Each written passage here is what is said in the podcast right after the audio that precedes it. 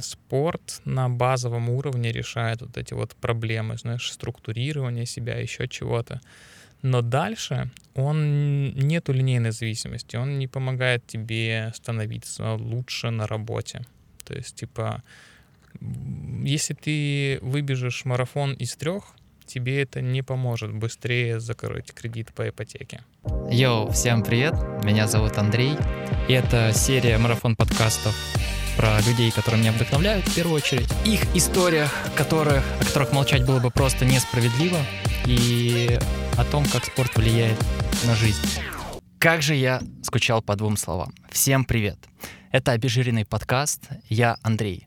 Прежде чем начнется выпуск, у меня для вас есть одна очень хорошая новость. Я зарегистрировался на Патреоне. Это такой сервис, где любой желающий может поддержать молодого автора и ежемесячные удобные для него суммы. Это поможет мне создавать и выпускать выпуски регулярно. Поэтому, если вы желаете, welcome, ссылка будет в описании. А теперь продолжаем смотреть выпуск. Я Диму напрек немного попросил его, чтобы он пришел с чайной церемонией Расскажи немного, ну, вообще даже в двух словах. Я понимаю, что об этом можно рассказывать часами. Угу. Вот. Э, какой главный, главная задача такого чая? Нет никакой задачи, понимаешь? В том-то и дело, что для меня, я, когда задают такой вопрос, я всегда отвечаю, что э, чай сложно пить можно, но особенно в чайной церемонии сложно пить быстро, поскольку последнее время все очень быстро и часто хочется остановиться, то чай — это очень классный повод, потому что для того, чтобы насладиться, им нужно чуть больше уделить времени. Вот, и там масса вкусов. И ты...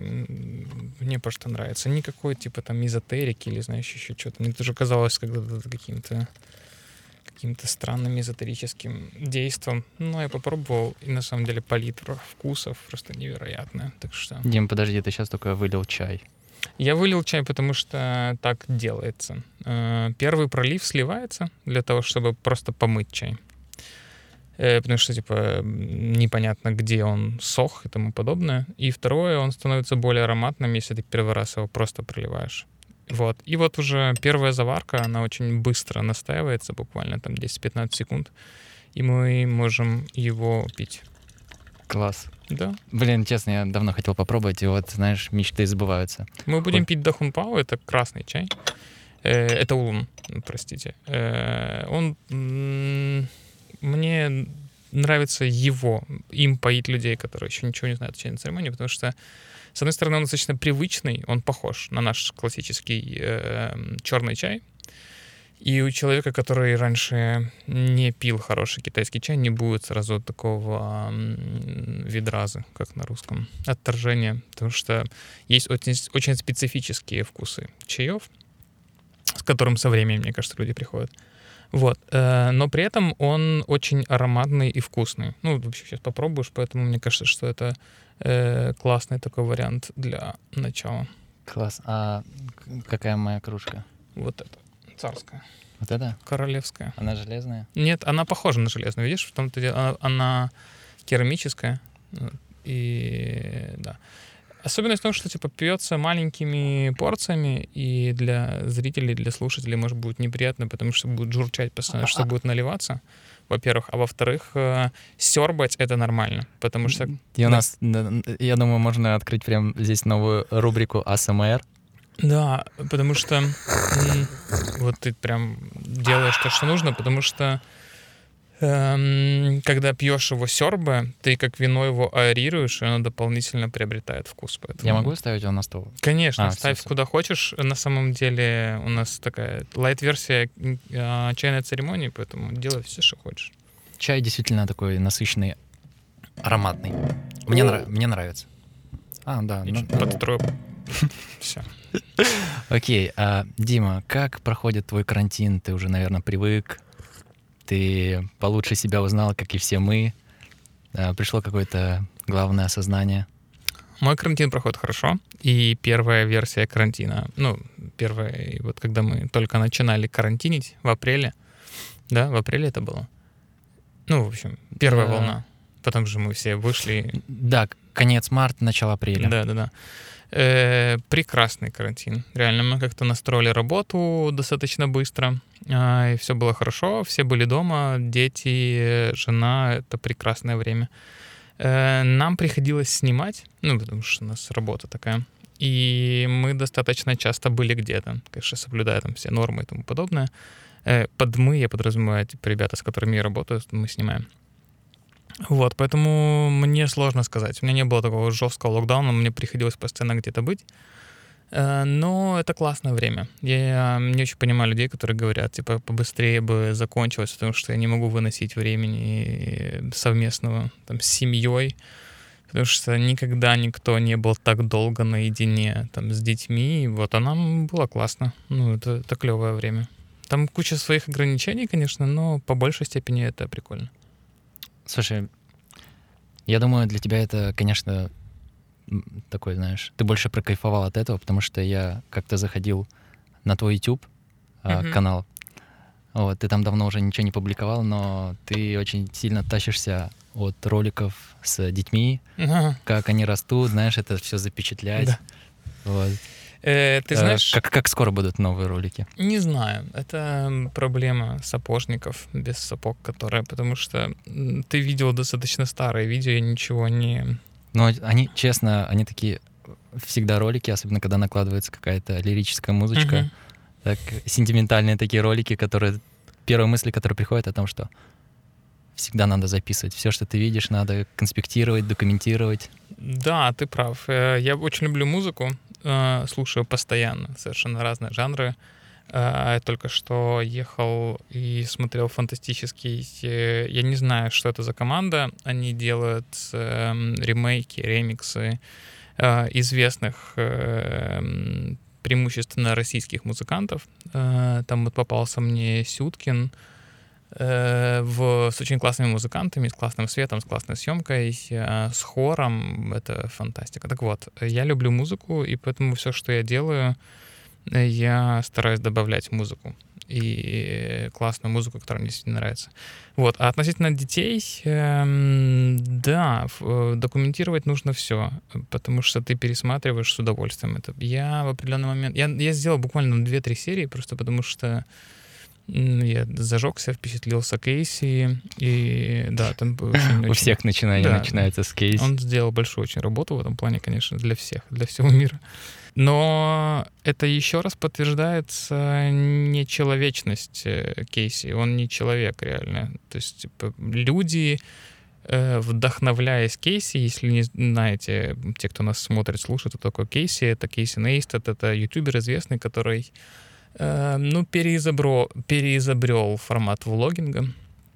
И он фантастическую работу делает. Он каждый день на протяжении нескольких лет снимал, выпускал видео. Это невероятно сложно.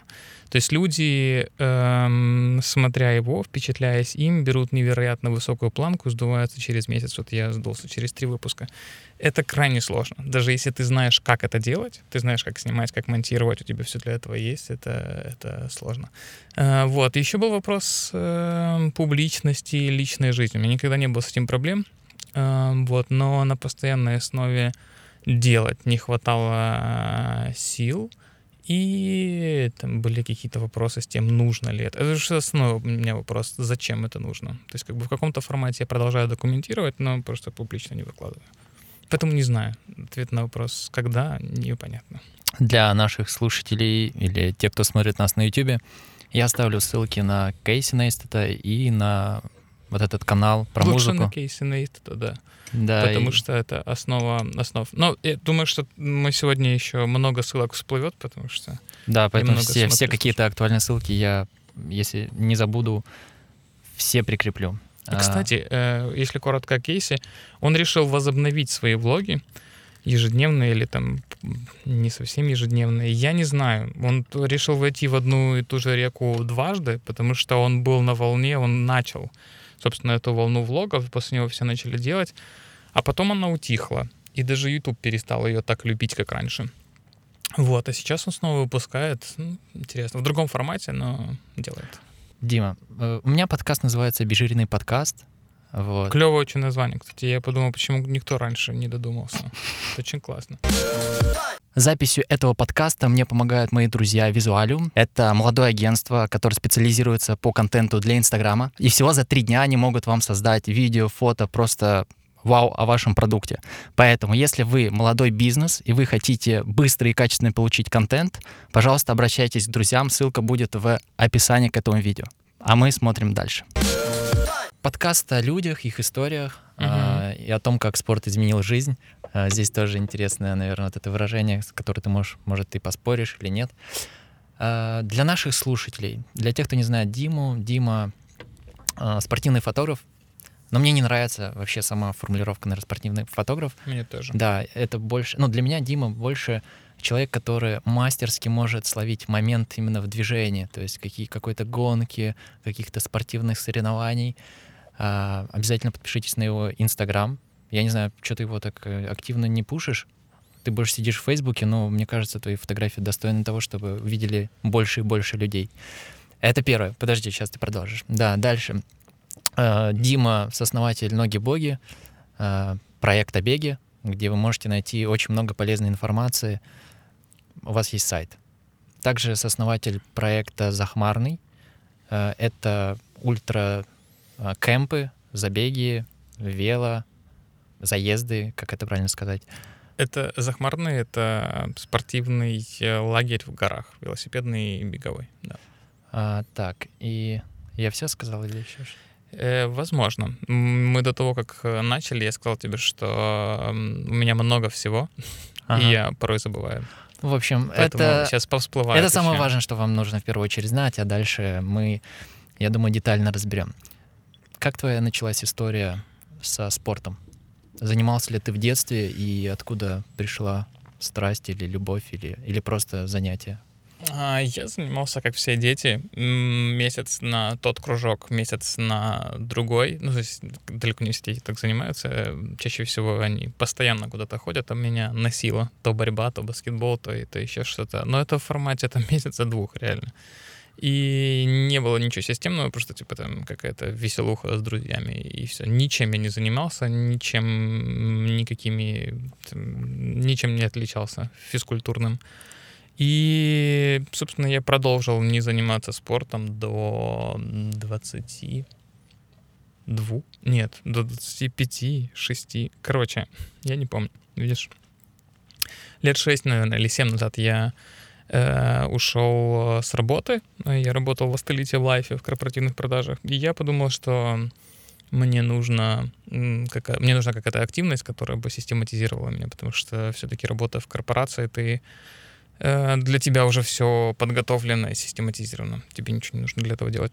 А, Вот. И мне почему-то показалось, что бег — это хороший вариант, потому что это циклический вид спорта. У нас когда-то в то время только как-то начинали люди побегивать, а я, поскольку давно там англоязычный интернет читал, я видел, что это там как-то набирает оборотов. И у нас был один беговой клуб, один-два, может быть, ну, по крайней мере, вот. И я пошел туда, начал бегать. Мне очень понравилось. Это на тот момент ответило на основные мои вопросы и закрыло мои потребности физической активности. Мне очень понравилось, я начал бегать, и вот, собственно, до этого времени занимаюсь разными видами физической активности. Так, я вернусь на шаг назад. М. А, ты говоришь, ты работал в, ну, там, в компании, в корпорации Да. достаточно длительное время. Лет пять, шесть. Ну, может. это хороший срок в компании, Мгм. особенно на- сегодняшний день. Э, Как быстро ты при- принял, принял решение просто...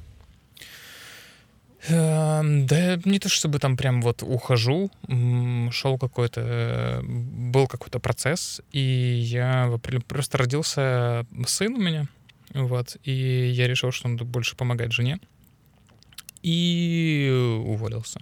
Ну, слушай, это не было спонтанное решение, я как-то к этому уже пришел, то есть я был Мгм. готов уволиться. Она на тот момент снимала, и я тоже понемногу снимал и начал ей помогать. И вот это первые так, коммерческие съемки я, собственно, начал делать, когда ушел с работы и заменил вот одну деятельность на, на другую. То есть я не сторонник того, чтобы, знаешь, прыгать в другую лодку. То есть не прыгать вот в никуда. Должна быть какая-то другая лодка, в которую ты перепрыгнешь. То есть ты понимал, ты был готов, в общем, поэтому это было не так. Как я смотрю сейчас на эту ситуацию, я не был готов. Вот, но меня это никогда не смущало. Ну, то есть, типа, мне хотелось чего-то нового. Ну, как хотелось, это не было без... У меня уже была жена и ребенок. Я не мог сказать, вот, типа, мне хочется чего-то. Нет, я просто так проанализировал, взвесил плюсы и минусы и понял, что я смогу плюс-минус те же деньги зарабатывать. И так и получилось. Ну, вообще классная есть э, формула, как определить, стоит ли тебе идти заниматься своим каким-то делом, своим бизнесом.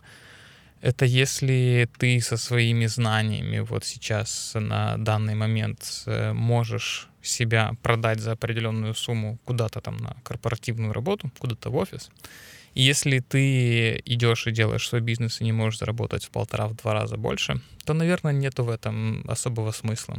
Если тебя прям что-то уж очень внутри там не жжет, вот, потому что работать где-то в офисе значительно проще, чем делать какое-то свое дело, потому что там есть хорошо работающая система. То есть я совершенно не демонизирую, знаешь, типа работу на дядю, как говорят, там офис, корпорации. Uh-huh. Это дуже клево, есть куча классных работ э, в офисе вообще без проблем.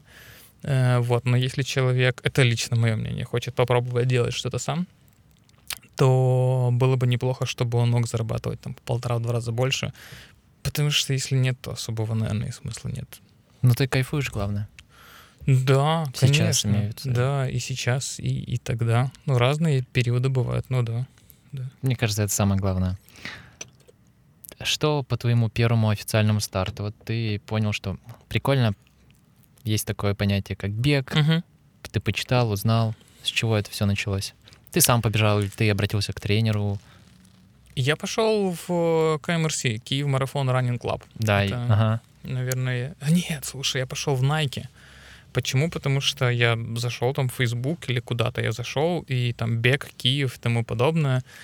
Тогда единственным брендовым клубом был, э, это был Nike Running Club. Там была очень классная тусовочка, я туда пришел, несколько раз побегал, мне очень понравилось. Э, и это было осенью, и они говорят, ну все, типа вот заканчивается осень, э, и мы возобновим тренировки весной. И я такой, подождите, come on, ну как же зима, что зимой люди не бегают? И я начал искать, или там кто-то был, кто-то ходил еще в KMRC, uh-huh. я говорю, типа, есть еще клуб? Вот я пришел туда, а, и начал с ними заниматься. У меня даже какие-то фотки с первого года есть, там, где морозяка такая вот здесь рядом в ботаническом саду. Я в спортивном костюме Adidas.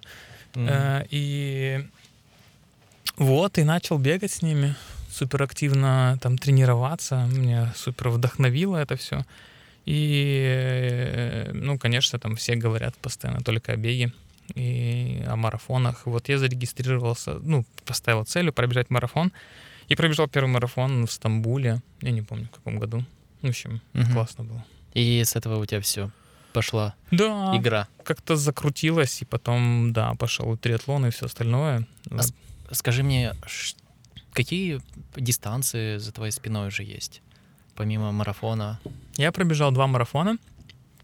Я пробежал несколько ультрамарафонов, там типа 110-120 километров в горах. Это, я не вспомню, сколько конкретно. Типа ну, штук 5. Типа, ну, ультрамарафонов. Ну да. Это получается 100 плюс.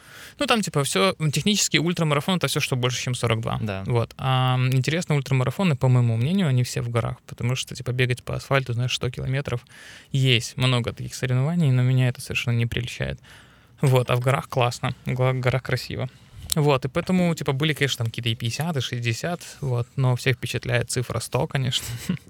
Поэтому, ну да. Что значит впечатляет? Она этот, как его, а, дает легкий мандраж даже по телу. Я просто не бегал 100, и ну, я значит... примерно представляю, это просто сколько раз умножить на не знаю, на три раза, если ты бегал марафон, и это типа еще плюс терпеть. Оно по-другому. Там кайфа, наверное, особо так прямо. Там, там есть свой кайф, потому что есть такой Леша Прокопенко, Э, очень классный э, тренер, э, бегун, который, собственно, нас, вот нашу тусовку, которую мы там бегаем, познакомил с, эм, с горами, с ультрамарафонами. Он давно бегает, ездит на лыжах. И я как-то говорю, Лех, слушай, а вот ультрамарафон, это типа как? Я слышал, что... Ну, не слышал, он в тот момент я пробежал уже марафон один или два. Э, один. Э, и я говорю, вот есть беговая стена, мне там благодаря тренировкам удалось ее избежать, а типа в ультрамарафоне, типа, бывает стена? Он говорит, слушай, типа, их бывает много. То есть, если в, в марафоне там на 38-м каком-то там километре беговая стена, то в ультрамарафоне ты постоянно с ними сталкиваешься, и это там умение с собой договариваться. Вот, поэтому а, а о красивых цифрах я к тому, что типа людей очень впечатляет цифра там 100, знаешь, типа, uh-huh. или все хотят пробежать марафон, знаешь, неважно за сколько, но марафон. Э, и ты же ни у кого не, не удивишь тем, что ты пробежал 10 километров за 35 минут. Это капец как сложно. Ну, то есть, типа, представь, десятку 35 минут. Окей, из 40 просто выбежать. Вот, поэтому циферки всех впечатляют, да. Ну, мне кажется, это еще а, большая заслуга коммерческих брендов, стартов. Конечно которые круто продают. Смотри, я возвращаюсь к тему бега, бега да. асфальта и да. трейл бега. Да. Правильно я назвал? Да, трейловый бег. Трейловый бег, хорошо. Что тебе больше по душе? Мне, безусловно, по душе горы, природа и тому подобное. То есть смотри, я прекрасно понимаю, почему людям нравится бегать асфальт. Вот недавно был киевский марафон, который онлайн и я пробежал там половинку. я вспомнил это чувство. Я прекрасно понимаю, почему людям нравится бегать быстро асфальт. То есть так же, как с, с велосипедом. Мне намного больше нравится МТБ, то есть горный велосипед, э, чем шоссе. Но при этом я прекрасно понимаю, почему людям нравится шоссе. Почему тебе нравится ну, горный бег, например? Мне нравится природа, мне нравится быть в горах, там невероятно красиво. Я каждый раз, когда приезжаю в горы, в любые, начиная с наших Карпат и во все остальные горы, где я бывал, ты себя чувствуешь по-другому. Ну, это классно. То есть, типа, здесь, э, ты знаешь, вот с чем я сталкиваюсь, проблемы, я несколько раз даже об этом говорил в видео разных, что самая большая проблема в горах — это невозможность о них рассказать. Ни голосом, ни видео, ничем просто. Нужно просто приехать и там побыть. Я понимаю, что это определенный склад должен быть человека. То есть мне нравится быть на природе, аутдор там в горах. Поэтому я не скажу, что это там панацея, и все должны ехать в горы или бегать ультрамарафоны. Мне очень повезло, мне это нравится, поэтому я наслаждаюсь этим. А тренировочный процесс, он сильно отличается? Эм, да нет, он не отличается. То есть э, тренировочный процесс, принцип же ее, принцип тренировочного процесса в балансе. Всегда. В балансе э, того, сколько ты бегаешь, где ты бегаешь, как ты бегаешь, что ты ешь, э, как ты отдыхаешь, как ты спишь, как ты работаешь. То есть это баланс. А здесь просто местность другая. То есть тут пересеченная местность, uh-huh. а там асфальт. Поэтому принципы, они идентичны, вот, но просто, может быть, немного объемы отличаются и, или какие-то специфические задачи для трейлранеров. Я тебя понимаю, потому что я не бегал в горах, ну, прям какие-то забеги, а, но я очень сильно люблю саму природу, и даже когда там бегаешь по лесу, у тебя всегда есть какая-то неопределенность. Да. Ну, лично у меня, и это какой-то даже легкий мандраж, и а, иногда ты просто, я не знаю, как это описать, я просто один раз э, бежал по лесу и встретил змею. Ну, то есть это неожиданно. То uh-huh. есть ты не ожидаешь на асфальте или где-то многие бегают змею, или там какая-то белка проскочила, и у тебя есть даже какой-то легкий адреналин, знаешь, стран, ой, страх. Да, зайцы в Голосеево дерутся. Я два раза видел. Там огромные такие зайцы, они начали... А если ты останавливаешься возле дерева сходить в туалет, то это вообще жесть. И видишь зайцев или Нет, э, ну вообще там комары, не знаю, знаешь. Комары. А что, ты не встречал в лесу комаров? Не встречал, но они не такие страшные, как э, зайцы дерущиеся, мне кажется. Приезжай в Броварской лес, я тебе Броварское. Мы сейчас делаем захмарное очередное на этих выходных. И с нами идет парень, я зашел, я не знаю, не знаком с ним лично, Кирилл его зовут. Я зашел на его Facebook страницу и посмотрел, он бегал рядом со мной, там Голосеева, я бегаю и в Голосеево, и на Лысой горе, то есть с той стороны. Угу. И вот он на Лысой горе видел лося. Ну, то есть, типа, Вау. лось, там видео есть, я расспрошу у него подробно. Ну, то есть, как бы там бывает, но Ты... это прикольно. Слушай, интересно, надо побегать туда. Я еще лося так не видел. Я При тоже. беге. Ну, только видел. Может, это байк, откуда ты знаешь? Видос был. О, все, согласен. Какой старт был, возможно, самый сложный в твоей истории? Скорее всего, какой-то ультра-трейл.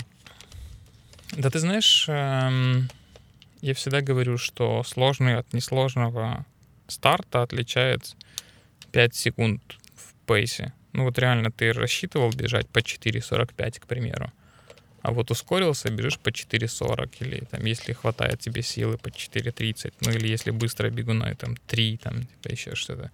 И все, это самый сложный старт, это ад просто. Ты же терпишь все там несколько часов. Вот, поэтому, ну, марафон второй, когда я бежал, второй марафон сложный. Первый марафон всегда классный, потому что ты не знаешь, чего от себя ожидать, и нет никаких, типа, рекордов своих собственных за спиной. Ты Причем обычно еще пробегаешь лучше, чем планировал. Да, вот. А второй уже ты знаешь, что если ты хочешь улучшиться, тебе будет больно. Вот, и ты сознательно на это идешь. Но mm. из таких вот, если прям вспомнить о том, что было тяжело, а мы бежали в позапрошлом году, Buff Epic Trail, это в Пиренеях. Это 62 или 63 километра с большим набором. Я не помню точно какой набор, но там технически очень сложная э, трасса. Там высота не, не очень большая, там до, до 3000, что мы поднимались, но уже на трех тебя начинает чуть под, подколбашивать. И технически очень сложно. И там получилось так, что я заголодал, я как-то думал, что у меня еще есть гель, и э, я смотрел по карте, по, по часам, что вроде бы должен быть рядом КП с э, едой, а не было КП. Это место, где ты... Потому что ультрамарафоны ты же основную еду несешь с собой. Это гели чаще всего, батончики. Угу. И есть... Ну и там еще есть пункты Пункты питания. питания, да. Они же служат и КП, которые контрольные пункты, там, где время засекают и ты там можешь поесть. Вот. И я, короче, не рассчитал, сголодал, и, в общем, это было, типа, реально самое сложное. Но в Пиренеях невероятно красиво, то есть это фантастика просто. Вот, мы потом еще съездили в Андору, там рядом, там тоже классно, но Пиренеи я пока не могу ни с чем сравнить. Это было очень тяжело. Mm-hmm. У меня даже есть фотка, где я на финише плачу от радости того, что это закончилось, наконец, это дог был, да. Ну, это прикольно. То есть, типа, сложно объяснить. Ты вот занимаешься там, там физкультурой, спортом, ты понимаешь, да? Угу. А человеку, когда я рассказываю, что ты пробежал там 60, 50, э, там 100 километров, и тебе больно, э, тебе плохо, но ты радуешься, вот, и на следующий день снова хочешь бежать, ну, это, да, люди готовы вызывать скоро у тебя. Слушай, мне кажется, это такой нормальный стресс, который так порой необходимо нам в жизни. Да, ты знаешь, это, это классно, потому что это такой контролируемый стресс, потому что же э, человек зависим от э, адреналина в какой-то степени. Вот. А если какие-то проблемные, сложные ситуации и неконтролируемые тобой, то тяжело там на работе или где-то какой-то встрече. А это такой хороший стресс. То есть ты знаешь, что ты, в принципе, можешь в любой момент остановить этот процесс, вот и получаешь такое удовольствие. Странное, Но странное. Очень сложно остановить. Да. Особенно сходить, знаешь, дистанции. Ты на пацана терпишь и стараешься потом и, кровью дойти. Ну да, да. Хоть это вообще а, какие-то нерациональные поступки, возможно, в этом и есть какой-то тоже определенный кайф, знаешь, на пределе возможного.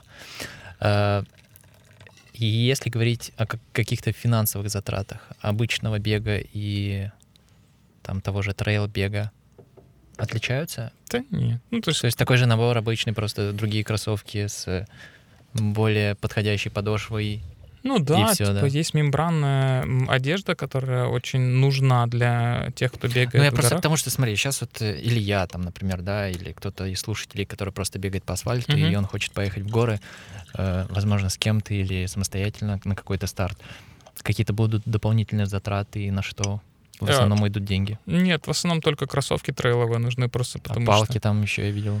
Я э, это... Можно обойтись без палок, нельзя обойтись без кроссовок, а, особенно если ты едешь в горы. Почему? Потому что кроме цепкой подошвы с протектором есть еще и понятие поддержки, потому что шоссейные кроссовки не рассчитаны на то, чтобы ты по ровной поверхности бежал ровно вперед. Угу. А трейловые кроссовки, у них есть и боковая поддержка, и впереди, то есть когда у тебя стопа становится на неровную поверхность и как-то уходит в сторону, они просто поддерживают ногу, то есть намного меньше вероятности травмировать ногу. То есть кроссовки трейловые очень нужны. Ну и если начинается там мокро или влажно, то всегда трейловые кроссовки э, намного лучше будут работать, чем, чем шоссейные. Вот. И поскольку в горах чаще всего погода очень переменчивая, особенно там вот сейчас осенью, часто идет дождь, а ты находишься там достаточно долго, даже вот мы едем сейчас в лагерь, И один, э, одна тренировка будет длиться приблизительно там 3-4-5 часов, в зависимости от того, куда мы там побежим, пойдем и тому подобное. Поэтому если где-то тебя э, застал дождь, то очень хорошо, чтобы у тебя была мембранная куртка, потому что она просто не промокает.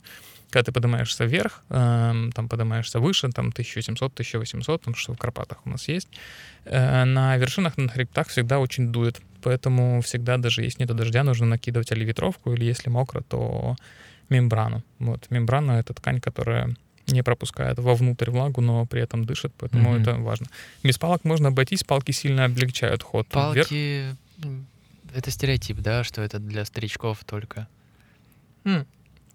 Есть скандинавская э, ходьба, да, э, ей занимаются э, маломобильные люди, которые не могут там бегать. Э, но да, в горах э, они очень помогают, потому что разгружаешь ноги. Когда а на официальных стартах ими тоже можно пользоваться? Конечно. Есть определенные ограничения, где ты не можешь э, оставлять палки по дороге. То есть, если ты стартанул с ними, то должен с ними и финишировать. Угу. Вот, но... А если, а, если, а если говорить э, о травмах, например, риск на, в горном беге больше или из твоего опыта? С учетом того, что там есть намного больше возможностей э, что-то где-то не так сделать, то, конечно, да. Потому что по шоссе ты бежишь, и все достаточно там предсказуемо и просто. Бежишь по ровному, все окей. Ты можешь со временем неправильно, э, если там проблемы с техникой бега или какие-то есть хронические заболевания, ты со временем можешь себе какую-то травму наработать.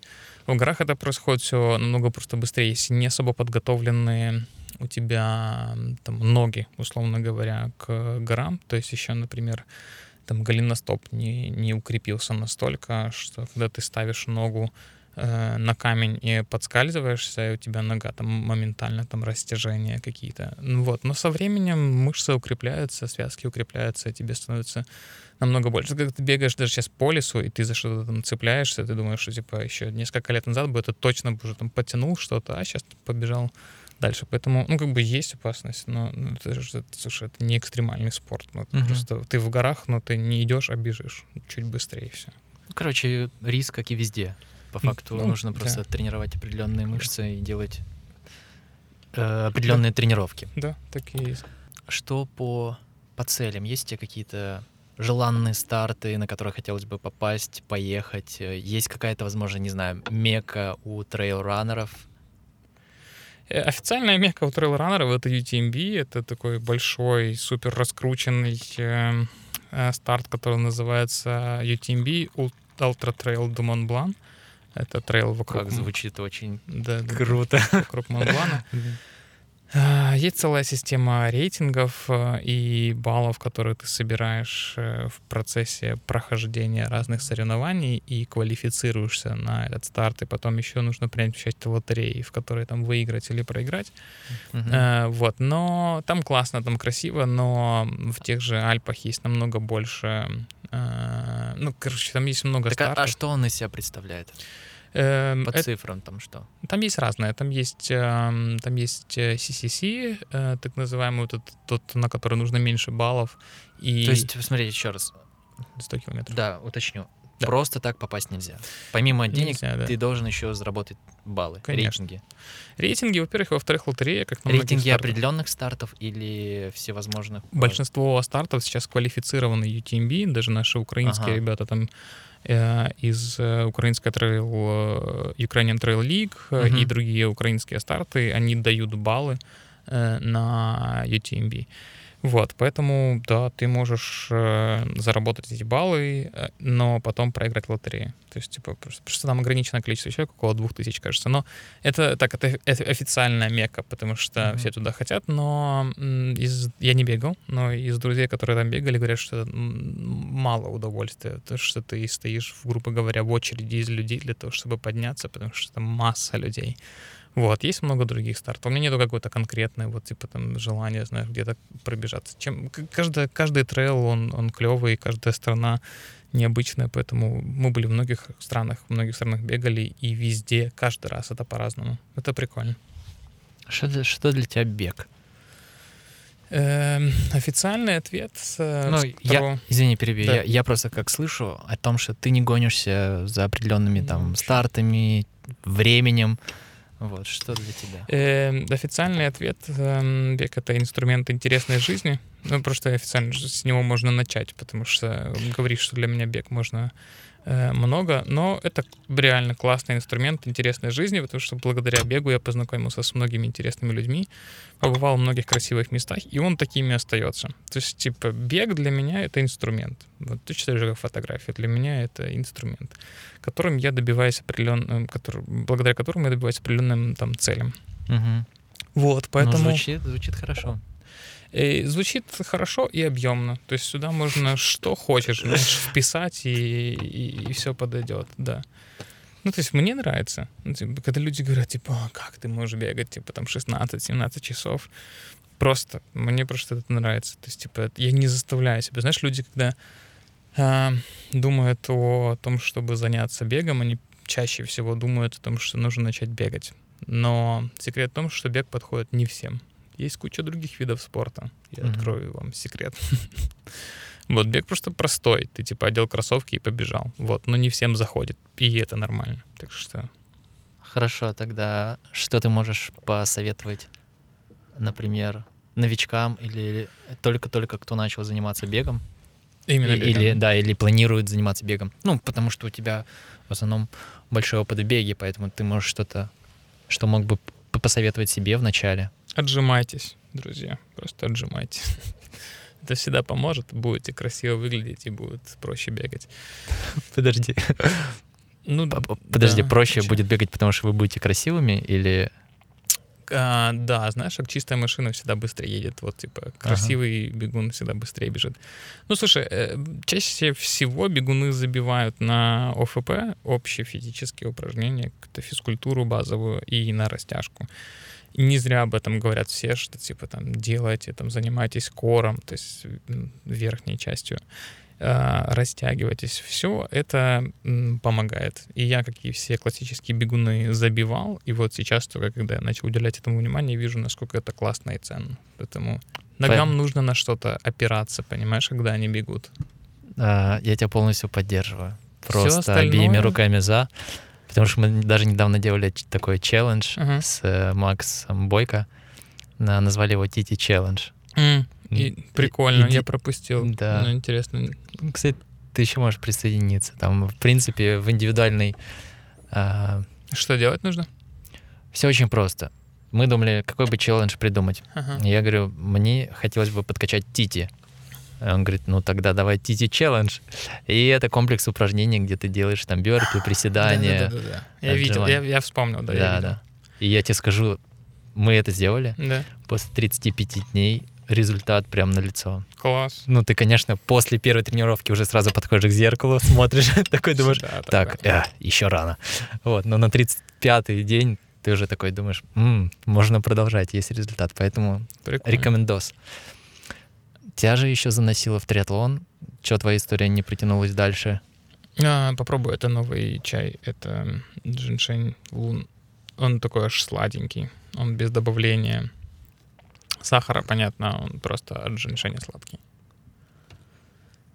И особенно вот сейчас, да, после вкуса будет, когда ты пройдет там, полминутки, ты такую сладость во рту почувствуешь. Слушай, мне он, не знаю, он такой больше какой-то будто весенний. Ну да, это, это такой легкий чай. А до что этого был прям осенний-осенний. Ну, такой, Да. знаешь, на холодную погоду. Красные чаи, они такие пряные, поэтому вот в холодную погоду как раз вот красные чаи лучше всего заходят нам. Триатлон. А, Я как человек любопытный э, бегал, бегал, и мне захотелось еще чего-то. Я решил попробовать триатлон. Это тоже была какая-то первая волна там, триатлона в Украине. Там Денис, э, Данил Сапунов, э, профессиональный триатлет, начал тренировать. И вот мы с Вовой, который у вас тоже был, начали у него тренироваться. Вот, ну я сделал четыре половинки. Потом родился мой второй сын. Я понял, что типа я готовился к полному. Я понял, что мне не будет хватать времени на то, чтобы подготовиться нормально. И вот тогда я начал, типа, сильно переоценивать вообще свои физкультурные вот эти вот похождения, и я очень вовремя... Э, можно было бы раньше, конечно, остановиться, ну, как остановиться, просто, типа, чуть переосмыслить. Вот, и я продолжил понемногу заниматься триатлоном, но все больше уходил э, в ультрамарафоны, потому что мне не очень нравится плавание физически. Вот, ну, как физически. Ну, типа, ну, мне не нравится плавание. Я боялся себе в этом признаться, потому что Зато оно триатлон. очень полезное. Да, да, совершенно куча полезных. Особенно, когда для людей бегущих. Ну да, но для бегающих людей тоже типа куча других разных полезных штук, которые могут нравиться. Вот, а мне плавание не нравилось. И мне не нравилась логистика. Мне вообще, типа, я всегда руководствуюсь принципом тем, что типа, чем меньше я времени на это трачу, тем лучше. То есть я какой-то сейчас ищу баланс того, сколько времени уделять, так чтобы это не вредило всем остальным сферам, более важным, чем спорт в моей жизни. Вот, поэтому триатлон был классный период, э, отлично. Экспериментов, да. что-то новое. Ну, угу. это, было, это было прикольно. Но я устал от постоянно хотящего спать и есть тела, знаешь. Ну, типа, come on. Типа, я не зарабатываю этим на жизнь. Ну, типа... Что-то сто процентов, слушай. Есть и спать. Ну, то есть, типа, да. Да, да, И ты думаешь постоянно о том, так, надо сегодня потренироваться. Так, сегодня дождь, значит, типа, точно не шоссе. Слушай, ага, окей, может а у, тебя тоже, у тебя тоже после плавания такое отвратительное иногда чувство бывает, что ты напился пол-литра или литр воды, это было в начале, когда я там учился плавать, а потом нормально, но все равно, знаешь, что такое, типа, ты реально тупо наркоман вообще, знаешь, типа, а, плавание, знаешь, типа, встречу назначу поближе к этому бассейну, типа, а, окей, типа, после поплаваю, потому что да, будут синяки под глазами, хорошо, а потом, типа, встреча затянулась, что-то пошло не так, короче, там уже на твоей дорожке какие-то бабушки плавают, ты думаешь, come on, зачем я это делаю? Вот, поэтому, да. А потом начался ультрамарафон, ультрамарафонный после триатлона. Надо обязательно съездить с вами на один из туров. Я помню, как-то с тобой списывался, но угу. что-то я не помню там, что у меня не получалось по датам. Безумно красиво. Горы, места, а еще там крутые фотографии от Димы. Да, побочный эффект наших туров. Слушай, трейл, горы, природа. Да. Мы по факту арендуем у нее участок, чтобы побегать, насладиться крас красотами. Э, скажи, вот на этих забегах там как э, такой спонтанный вопрос по поводу тюбиков, э, еды, гелей. Они все собирают с собой или выбрасывают? Ты про соревнования? Про соревнования, да. Всегда должно быть типа максимально френдли к environment, поэтому всегда нужно все забирать с собой, всегда, в любом случае. Ну а по факту мелочи. как это происходит? Чаще всего все достаточно сознательно. На некоторых стартах даже подписывали, ты, когда заходишь в стартовые ворота, ты показываешь все гели, которые у тебя есть с собой, они должны быть подписаны маркером, mm. твоим номером. То есть если ты потерял, это круто. Да, ну, типа, если ты выбросил, то бывает такое, что теряешь, то тебя дисквалифицируют сразу, там, штрафы и тому подобное. Я считаю, что это супер правильно, потому что очень, очень стрёмно. Вау, мне кажется, так можно даже подставить кого-то. Можно, это, это, это очень сложно отследить, потому что ультрамарафоны в горах, э, по сути, за тобой следят только на КП. Это огромная дистанция, ну представь, там типа в горах 100 километров, они когда там ставят, делают разметку, они проходят по этим э, и когда собирают, поэтому mm-hmm. типа уследить за всеми, кто, когда, что выбросил, достаточно сложно, поэтому надеяться на самосознательность людей. Вот, и об этом постоянно просто в комьюнити как бы, типа, это плохо. Ну, типа, я детей учу, что выбрасывать бумажки нельзя. Ну, типа... Блин, мне нравится эта идея подписывать. Мне кажется, можно даже и не только в горах, а везде. Ну да, это достаточно сложно, наверное, логистически, типа, представь всех. Вот, типа, сейчас во Франковске был эм, полумарафон офлайн, Uh, и там мерили температуру всем, которые, люди, которые заходят в старт. Это, это, это тяжело. Ну, типа, это mm-hmm. логистически очень сложно. Поскольку мы там новые реалии, знаешь, типа, все сейчас пытаются понять, как с этим быть. Вот, ну и представь, проверить у всех все гели. Ну, это, это непросто. Это, это, конечно, возле Барселоны мы бежали. Там была такая практика. Вот. Но если уж где-то еще так делают, ну это непросто. Остается надеяться только на ответственность каждого человека. Как так произошло, что в твою жизнь э, пришел МТБ? Это тоже новое увлечение или ты там что-то нашел новое для себя? Все очень логично на самом деле. Я во время триатлона ездил на шоссе. Велик мне нравится, как техническая какая-то составляющая. Не только то, что ты можешь покрутить, а в МТБ велосипеде ты можешь еще технически... Чем лучше ты технически подкован в плане техники каких-то, э, техники езды, тем тебе проще и веселее ездить. Вот. Поскольку на шоссе я не хотел ездить нигде, кроме там за границей, потому что там просто прикольно, классно и безопасно это делать.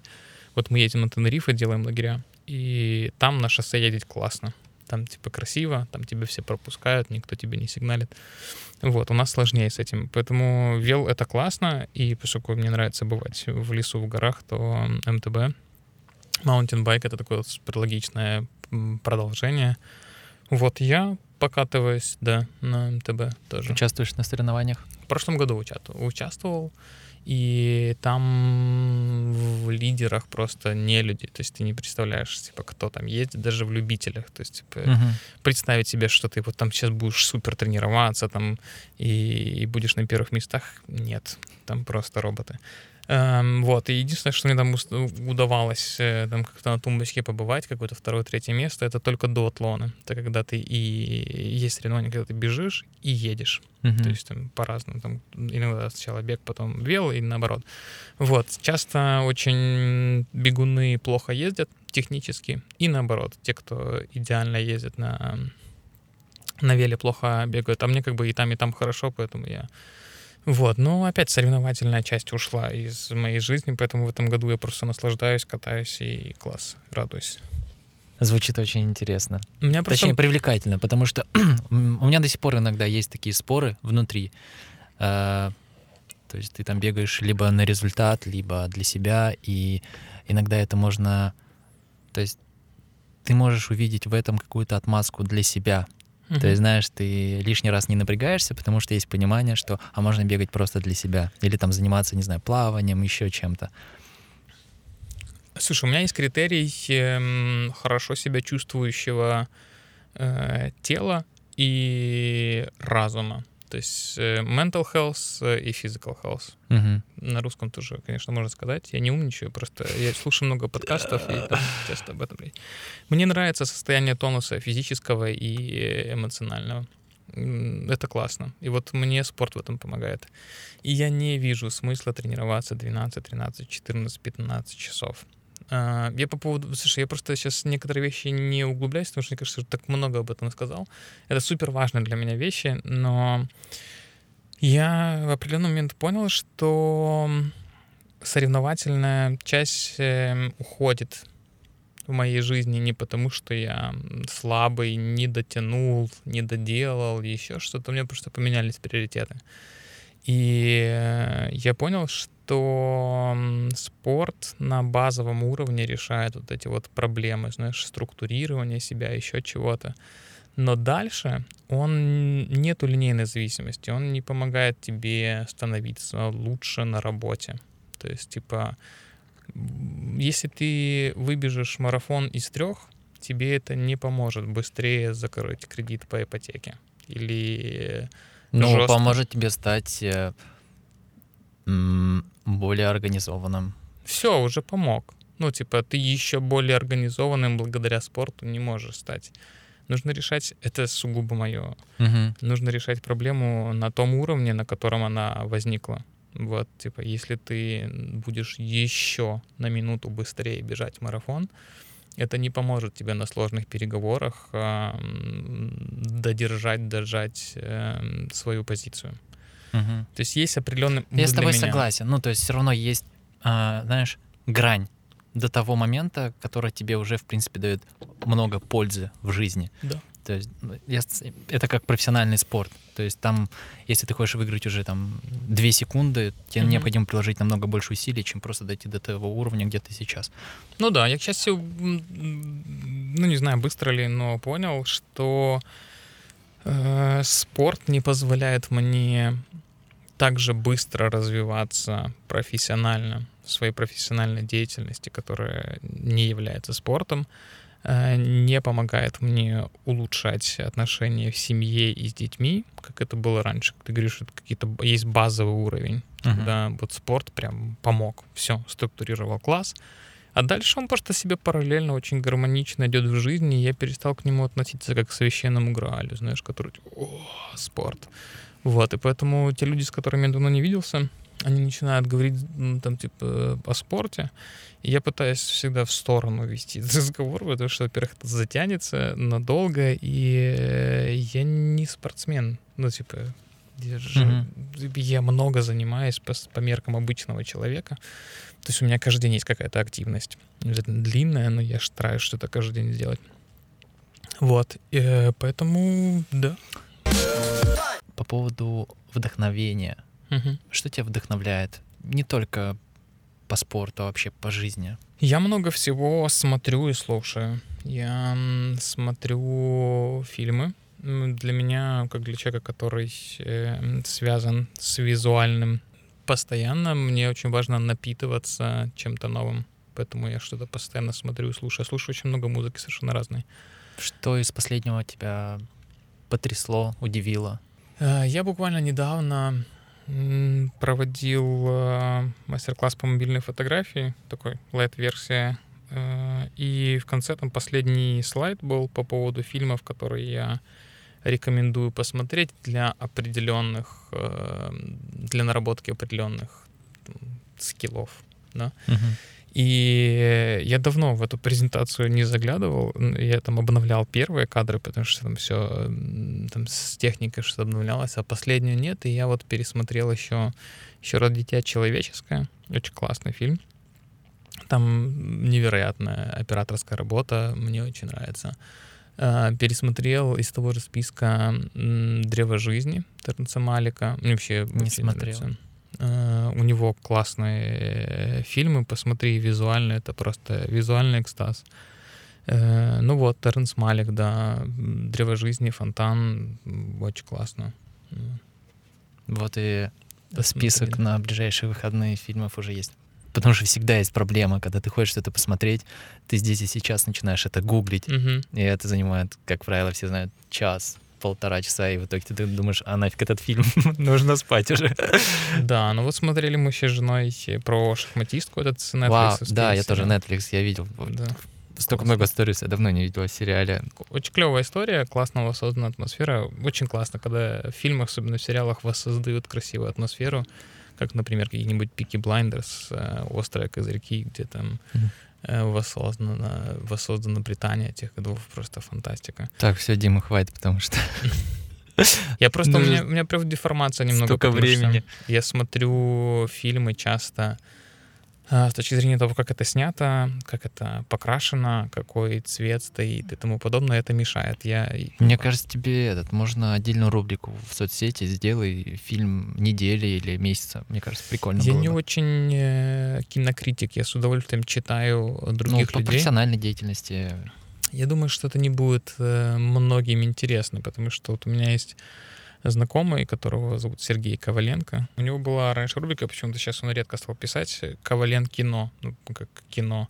Вот, он делает прикольные какие-то инсайты, рассказывает про кино. Я с удовольствием смотрю рекомендации тех людей, которых мне интересно. Если интересно, прям очень визуально классные какие-то референсы, постоянные фильмы, клипы, картинки, в Инстаграме, э, в Телеграме можно подписаться на канал моего друга Сергея Сараханова, фотографа э, Сараханов Inspiration. Вот он регу... ну, достаточно регулярно постит туда и объясняет, почему это клево, какие-то вещи. И для меня важно таким напитываться. Да, вот это большая часть. И я понимаю, что только, только благодаря этому, если ты хочешь что-то сказать угу. тем, что ты делаешь, а я там как-то задействован в визуальной, в визуальном выражении себя. Мне нужно, чтобы это что-то было еще у меня внутри тоже. Вот, поэтому его нужно постоянно чем-то подпитывать. Согласен.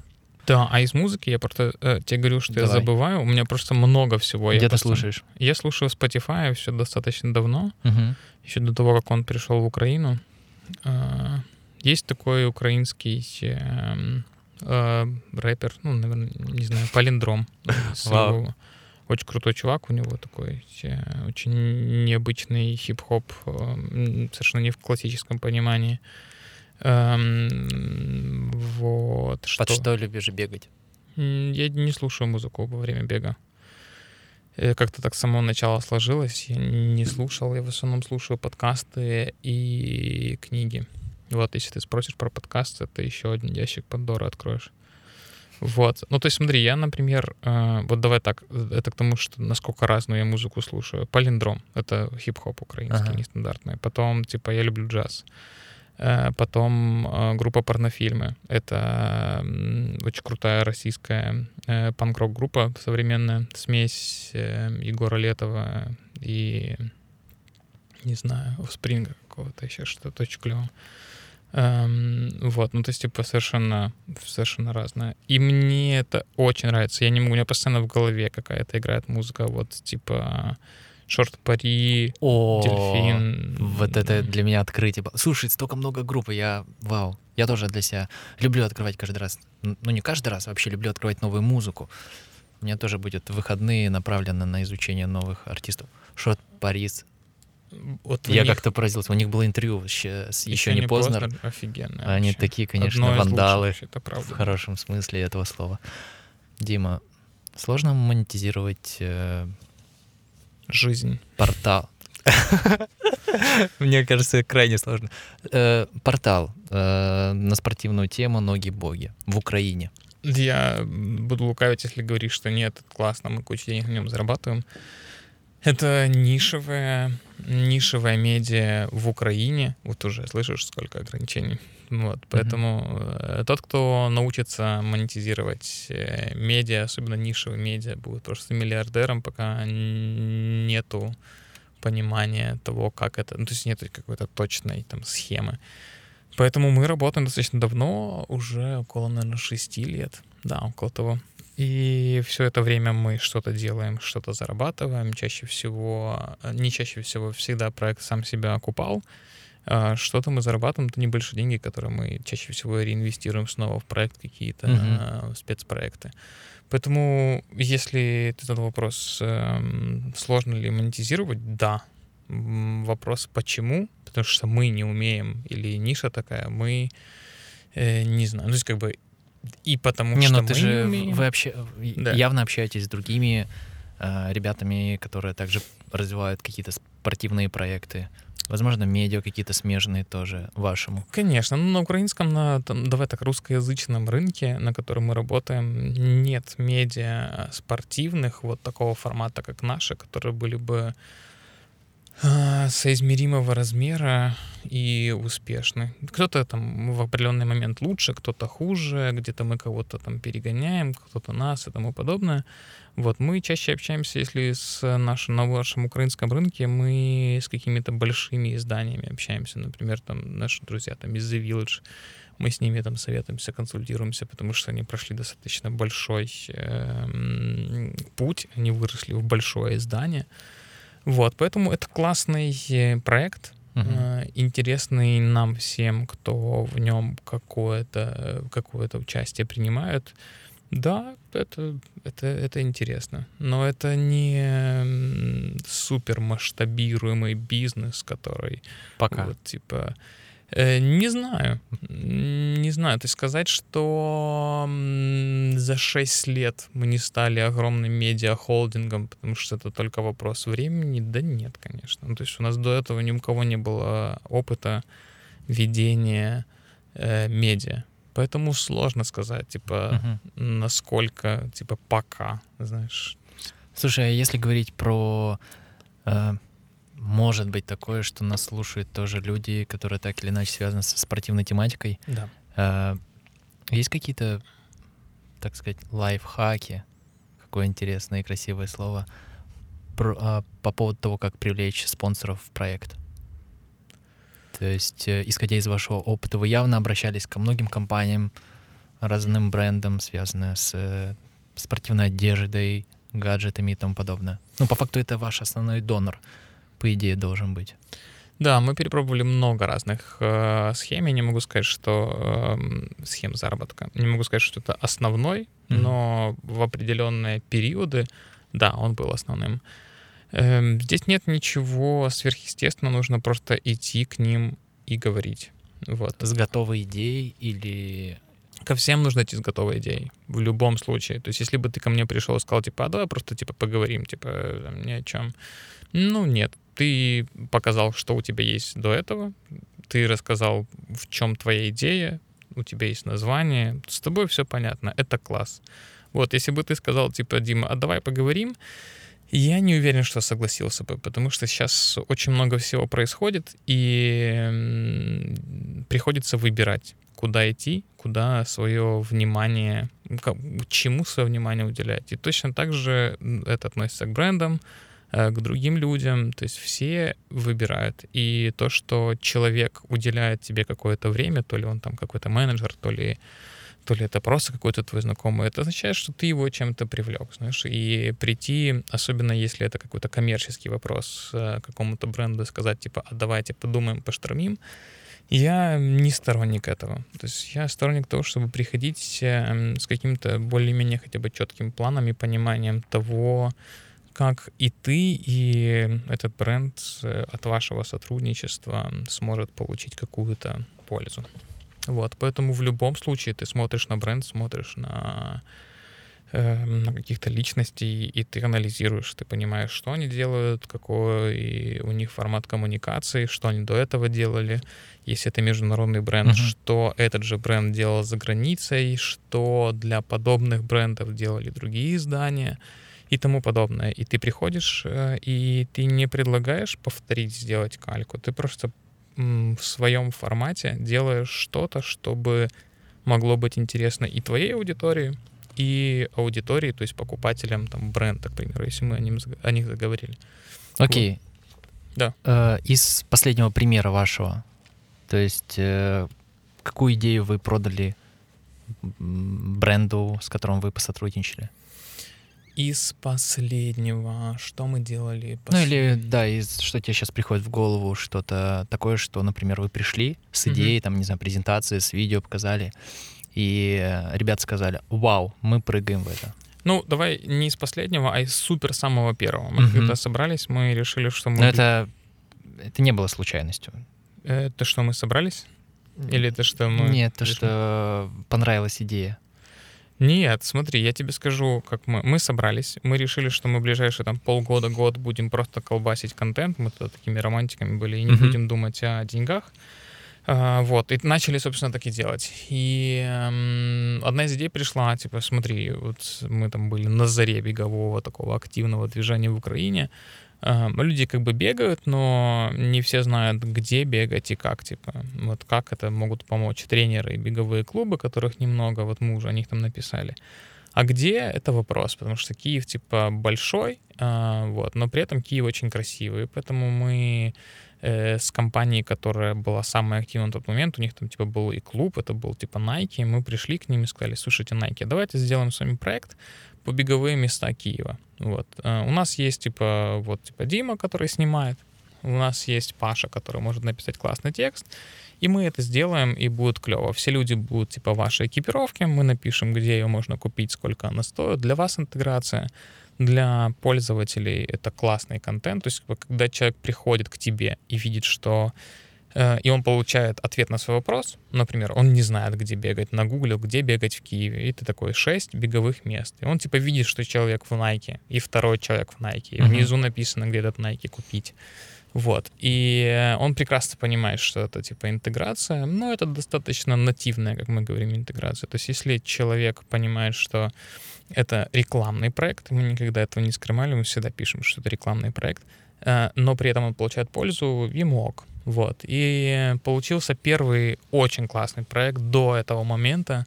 Он называется «Беговые места Киева». Мы взяли там знакомых, э, которые побегали, я их поснимал, и мы написали а, где бегать, э, где там можно купить еду, э, то есть воду, там какие-то фонтанчики или там где припарковать машину и нарисовали красивую карту, это было прям класс. Поэтому мы вот с того момента и пытались сделать все максимально полезное для читателей и mm-hmm. для бренда. Потом было типа трейловые места Киева с Соломоном и тому подобное. Ну и мы превратились, знаешь, такое в беговое вики. Вот сейчас э, для человека, который начинает или уже прогрессирует, или даже прям хорошо бегает, он найдет ответ на свой вопрос на многие блоги 100%. И причем, типа, не одну статью, а две-три с разными точками зрения, потому что мы никогда не топили за там религиозную правильность вот этого решения. Мы всегда старались максимально аналитично подходить к вопросу и предоставлять разных несколько вариантов.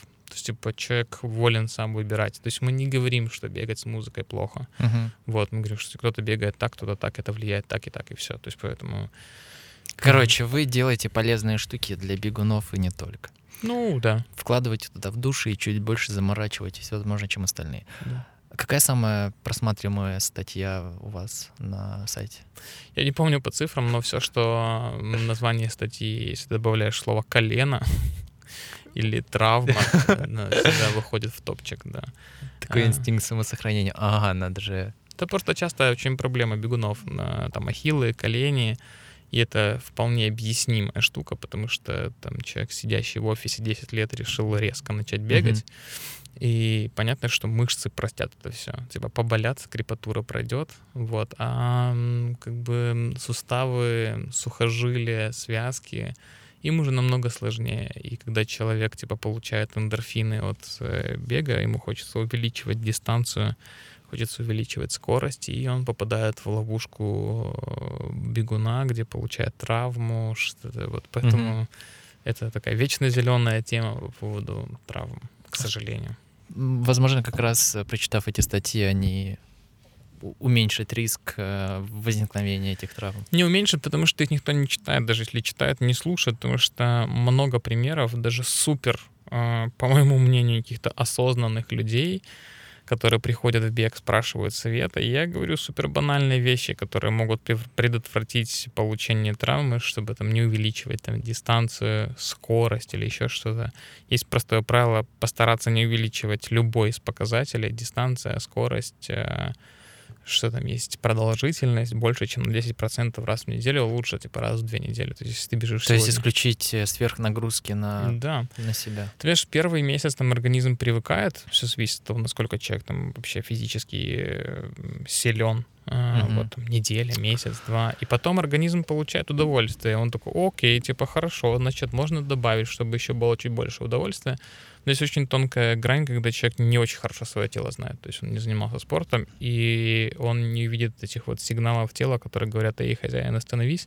И потом тело просто говорит, слушай, давай ты там недельку или две или месяц полежишь, потому что вот тебе травма. Эм, вот, и поэтому я же тебе говорю, даже самые Слушай, шарящие люди не, не э, слушают. На самом деле это не так легко. Даже Конечно. из своего опыта я тебе могу сказать. Ну, вроде как бы чуть-чуть я подбегиваю, но Самое сложное, как для меня, я сейчас понимаю, это научиться бегать медленно. Ну, в какой-то да. мере. Лично для меня это всегда хочется чуть-чуть подускориться, знаешь, а у тебя есть определенные пульсовые зоны, угу. и ты понимаешь, если ты будешь по ним просто бегать, то у тебя, в принципе, эффективность будет больше.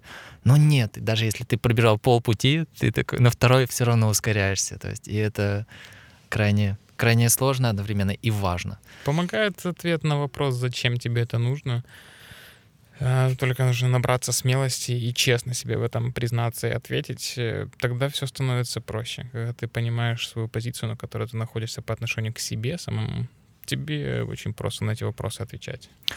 Э, самый важный вопрос этого подкаста. Да. Дима, подскажи, пожалуйста, как красиво себя фотографировать, когда нет рядом с тобой друга? Или есть друг? Нужно другу рассказать основные принципы обращения с телефоном. Это очень просто на самом деле.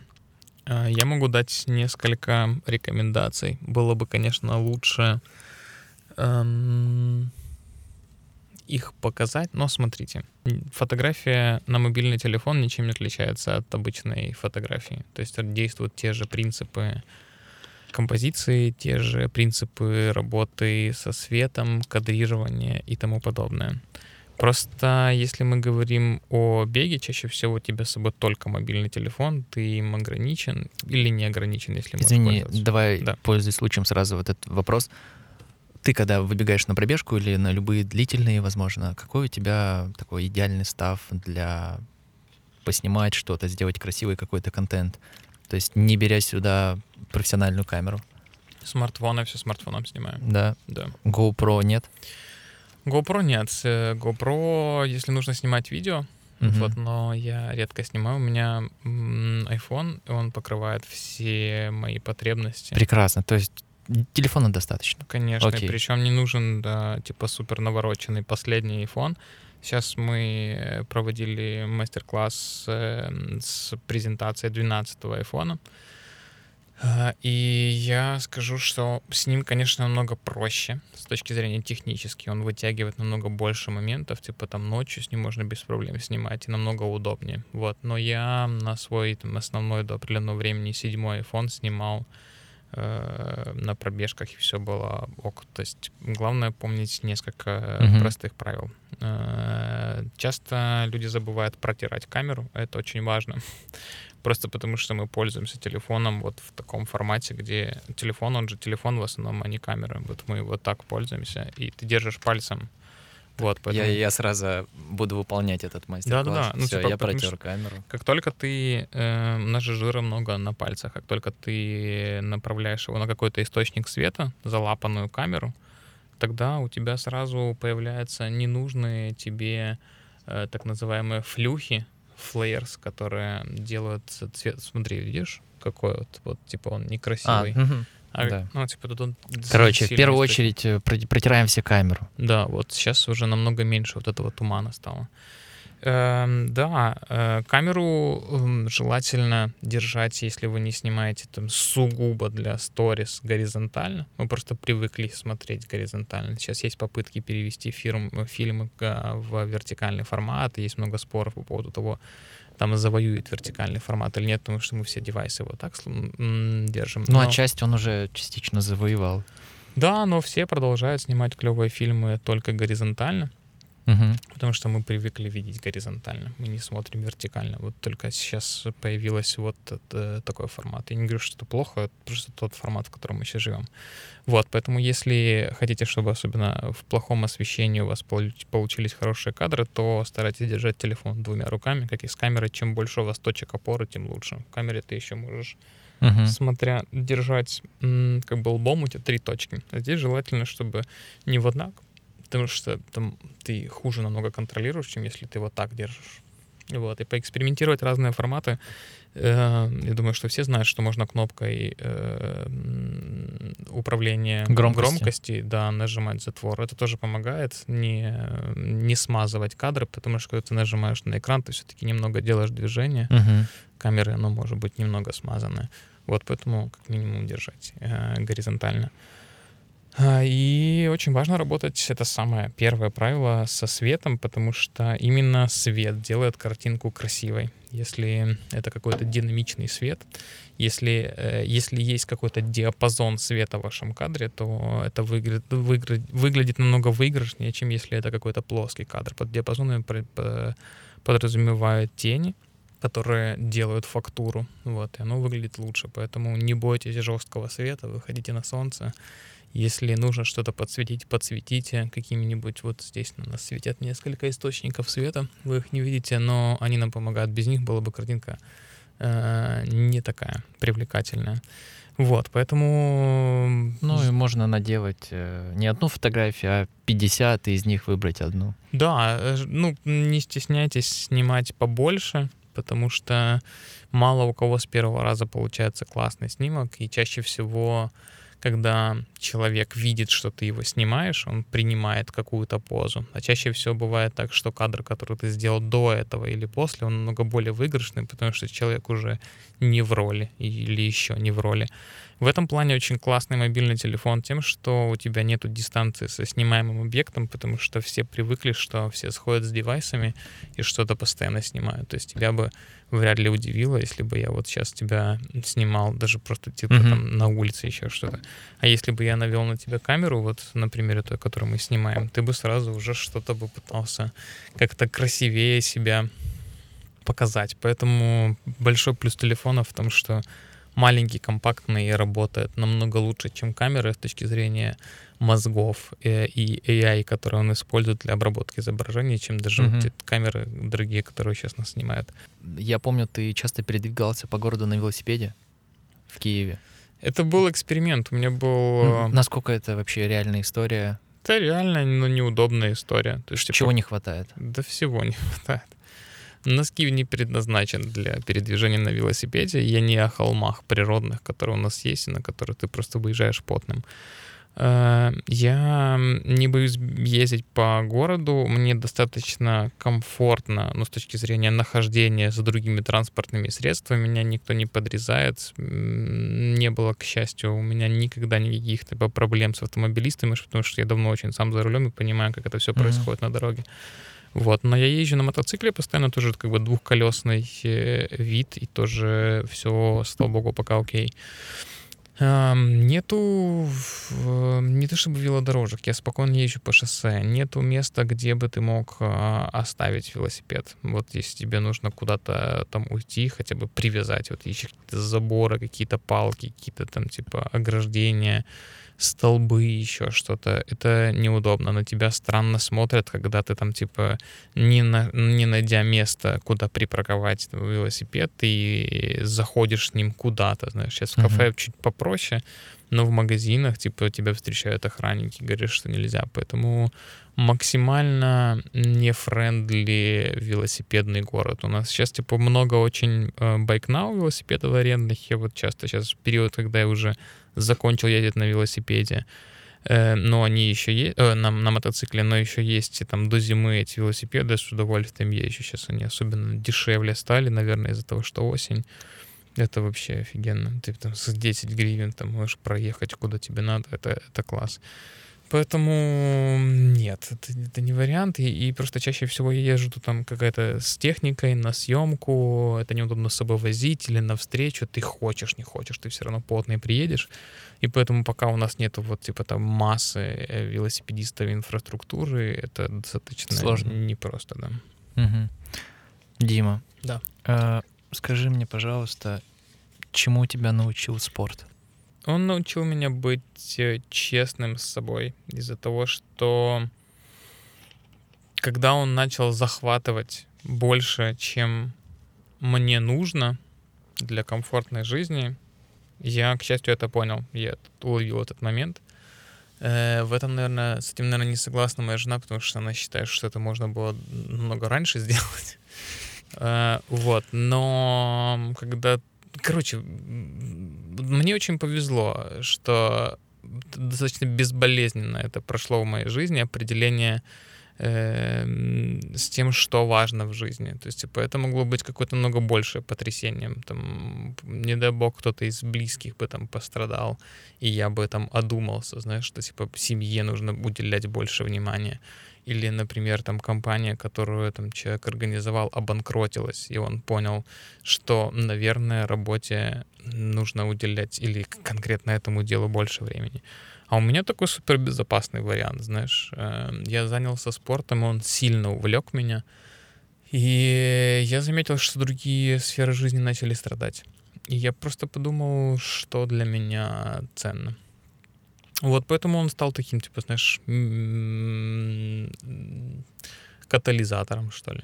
Вот и это, это класс. Я вовремя все понял, сделал выводы, и, и да, можно так сказать, да.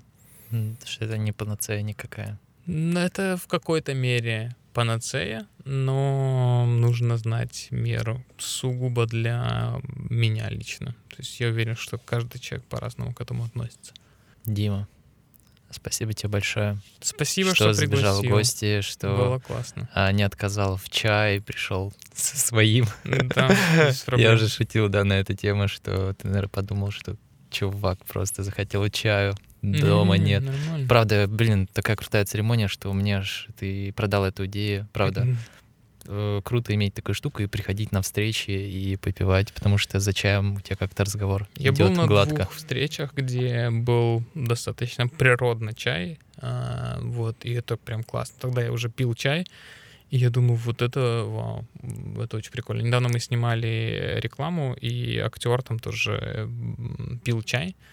И я заметил, что он, типа, не просто там с чаем, он пришел уже со своим, и мы так как-то заговорили. Это всегда интересно. Чайные люди чаще всего э, интересные люди. Ну, и как бы это без никакой эзотерики, это просто очень прикольный процесс. Поэтому я рад, ну, что тебе понравилось. Ну и ты кофе пьешь, правильно? У тебя нет такого? Э, что... Да, но у меня волнами. Я одно время перестал пить кофе и больше чай. Вот сейчас э, и кофе, и чай. Это разные вкусы, они совершенно по-разному на организм действуют. И чем больше ты узнаешь свой организм, тем интереснее, потому что ты видишь, как работает одно и второе, и ты выбираешь, что тебе больше нравится, и все. Дима, я правда еще раз э, сильно тебе благодарен и хочу пожелать, чтобы дальше в твоей жизни все было так же гармонично mm-hmm. и там, где нужно, преуспевалось вовремя. Спасибо.